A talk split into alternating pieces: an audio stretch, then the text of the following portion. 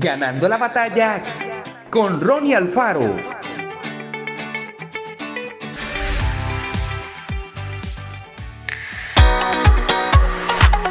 Yo sé que mi redentor vive y al fin se levantará sobre el polvo.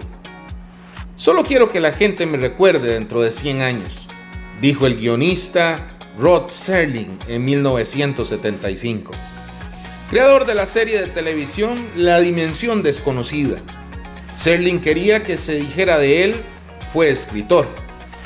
Casi todos podemos identificarnos con su deseo de dejar un legado algo que dé a nuestra vida un sentido de significado y trascendencia.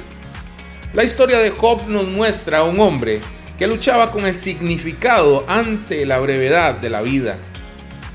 En un momento, no solo sus posesiones, sino también lo que más apreciaba, sus hijos, le fueron quitados. Luego, sus amigos lo acusaron de merecer ese destino.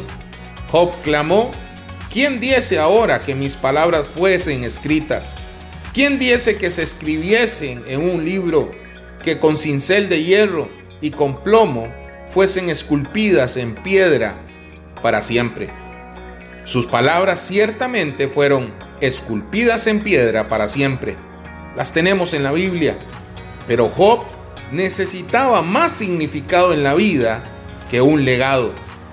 Y lo descubrió en el carácter de Dios al declarar, yo sé que mi redentor vive esto le generó el anhelo correcto y agregó, y mis ojos lo verán, aunque mi corazón desfallece dentro de mí.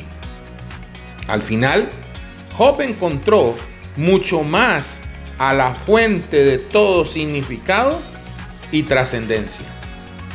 Dios, muéstrame lo que es realmente importante. ¿Por qué querría Job que sus palabras perduraran para siempre? ¿Cómo quieres que la gente te recuerde dentro de 100 años? Que Dios te bendiga grandemente.